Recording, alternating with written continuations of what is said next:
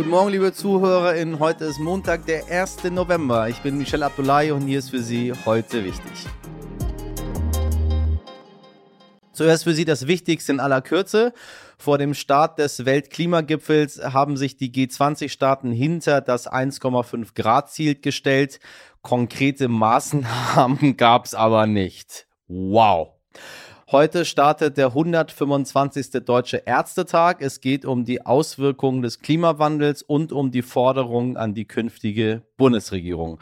Und der frühere Fußball-Weltmeister Lukas Podolski hält die Debatte um Impfzweifler Josua Kimmich für übertrieben. Was wichtig war. Wer wird Vorsitzender bzw. Vorsitzende der SPD? SPD-Chef Norbert Walter Borjans hatte ja angekündigt, im Dezember nicht mehr für den Vorsitz kandidieren zu wollen. Seine Co-Chefin Saskia Esken hat zwar signalisiert, ihr Amt behalten zu wollen, zugleich gilt Esken aber als potenzielle Ministerin in einer neuen Regierung mit den Grünen und der FDP. Beide Ämter sind unwahrscheinlich.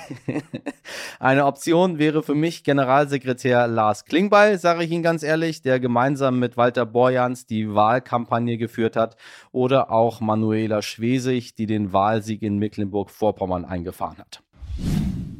Österreich verschärft Corona-Regeln. In sechs von neun Bundesländern gilt dort nun in Restaurants, Bars oder bei großen Veranstaltungen ab dem 8. November die 2G-Regel. Auch ein negativer Test bei ungeimpften reicht in unserem Nachbarland vielerorts nicht mehr aus.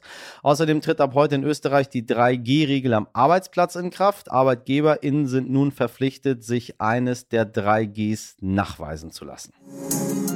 Was wichtig wird.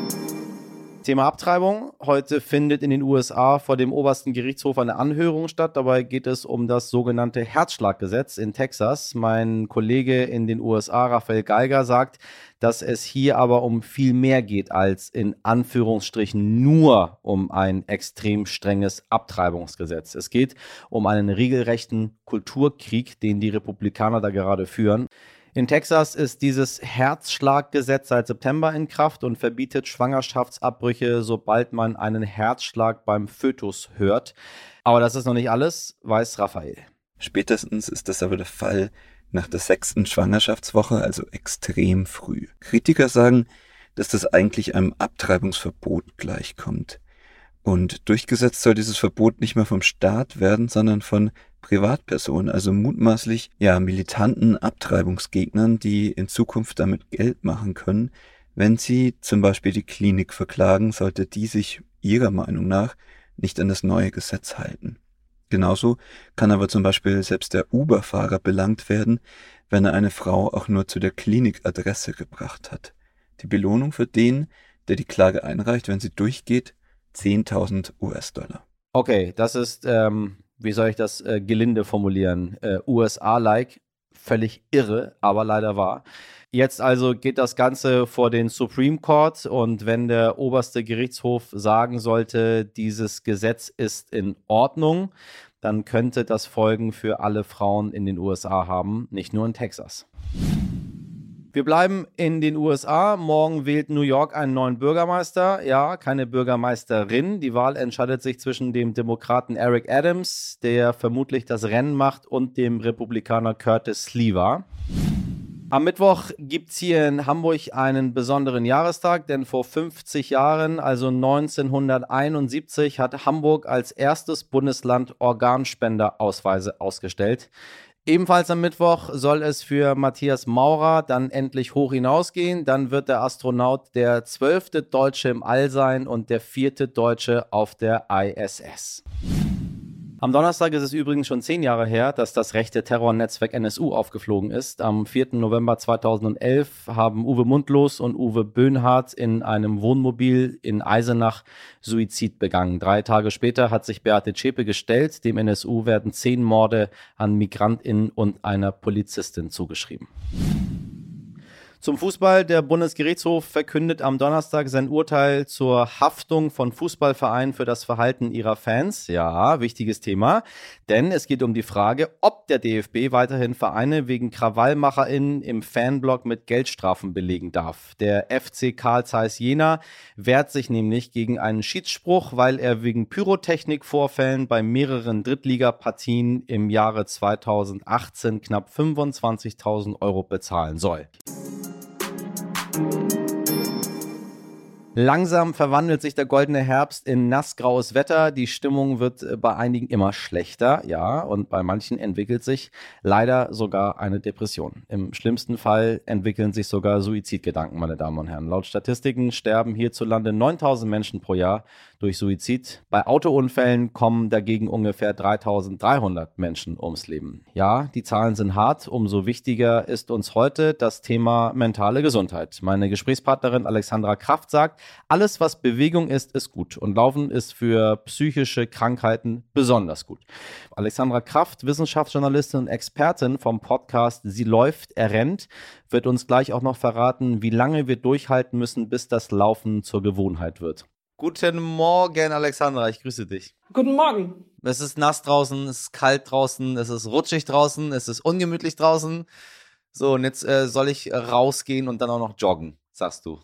Genau, weil jetzt die Zeit beginnt, wo auch die Psyche unglaublich profitieren kann davon, dass man rausgeht und ähm, sich überwindet und dann sportlich aktiv wird. Aber braucht jemand, der depressiv ist, nicht ein bisschen mehr als joggen und laufen? Jein, das ist, äh, ist, ein, ist ein schmaler Grad. In der Medizin weiß man mittlerweile, dass ähm, Bewegung, ich würde gar nicht mal so sehr sagen Joggen alleine, also Bewegung und vor allem Laufen, Spazieren gehen und solche Dinge extrem gut auf das Gehirn wirken.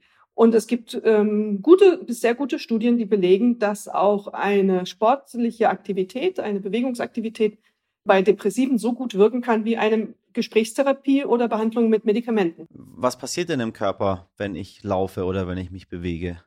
Da passiert allerlei interessante Dinge, weil wir ja über das Gehirn reden, äh, würde ich mich darauf konzentrieren, weil sonst haben wir die, sprengen wir die Sendung, glaube ich. Also wir ähm, haben eine relativ monotone, gleichförmige Bewegung, die dazu führt, dass das Stammhirn, der präfrontale Kortex, in der Aktivität runterfährt. Das hört sich jetzt kompliziert an, aber es ist total spannend. Das ist der Bereich, der zuständig ist für unser Nachdenken, Grübeln und diese Ängste und bohrenden Gedanken, die man so manchmal mit sich rumträgt. Und in dem Moment, wo wir loslaufen, brauchen wir aber jetzt, ähm, das Gehirn braucht einfach die Kraft und die ähm, Konzentration an anderen Stellen. Und damit fährt die Aktivität runter. Und viele, die sich regelmäßig bewegen und spazieren gehen, merken auch, dass diese ähm, Runterfahren dazu führt, dass man wirklich den Gedanken, die man vorher im Kopf hat, einfach verliert. So, jetzt äh, sind nicht alle Menschen in der Lage, den inneren Schweinehund zu überwinden. Wie kriegen wir das hin, dass es zu einer Routine wird in meinem Leben? ja, das ist, das ist äh, genau das Stichwort Routine, Gewohnheit. Das Beste ist, wenn man daraus eine Gewohnheit macht, ein Automatismus, gar nicht mehr drüber nachdenken muss. Sonst befindet man sich in einem sau anstrengenden ähm, Zweikampf mit seinem Gehirn immer wieder. Man muss sich immer wieder neu überwinden und immer wieder sagen, oh, ich muss das machen, weil das ist gut für mich. Das wird nicht funktionieren. Man muss ähm, mit ganz einfachen Dingen eine Routine schaffen. Morgens eine feste Laufzeit sich aussuchen. Ich habe damit angefangen, ich habe meine Laufschuhe richtig in den Weg gestellt, so dass ich morgens gar nicht dran vorbei konnte, mhm. sondern mhm. ich habe dann getriggert, okay, heute musst du laufen, heute um sieben Uhr geht's los und ich habe dann auch den Wecker nicht mehr weggedrückt. Und ähm, dann gewöhnt man sich dran. Und eine Gewohnheit führt dazu, dass man dann morgens automatisch irgendwann aufsteht und losläuft. Dann ist es einfach da. Und wenn man das zwei Monate schafft, durchschnittlich, man sagt so 63 Tage ungefähr braucht das Gehirn, um das dann einzuarbeiten. Aha. Und dann ist, eine, ist es, ja, ist es eine Gewohnheit und dann ist gut. 63 Tage und ab Tag 64 im Durchschnitt. Äh, Im, Durchschnitt. im, Durchschnitt. Machen Sie 70. Machen, Machen Sie 70, 70, dann sind, sind, Sie auf der sicheren Seite und dann äh, geht es aus dem Gehirn nicht mehr raus. Alexander, vielen, vielen Dank. Gerne. Frohes Laufen. Ja, das war sie, unsere Express-Folge. Wenn Sie noch mehr Hintergründe zum Laufen hören wollen, dann abonnieren Sie unsere reguläre Folge und hören Sie dort das ganze Gespräch. Äh, Feedback zu unseren Themen nehmen wir immer gerne entgegen unter heute wichtig stern.de. Und jetzt aber einen guten Start in diesen 1. November. Machen Sie was draus. Mit ganz herzlichen Grüßen, Ihr Michel Abdullahi.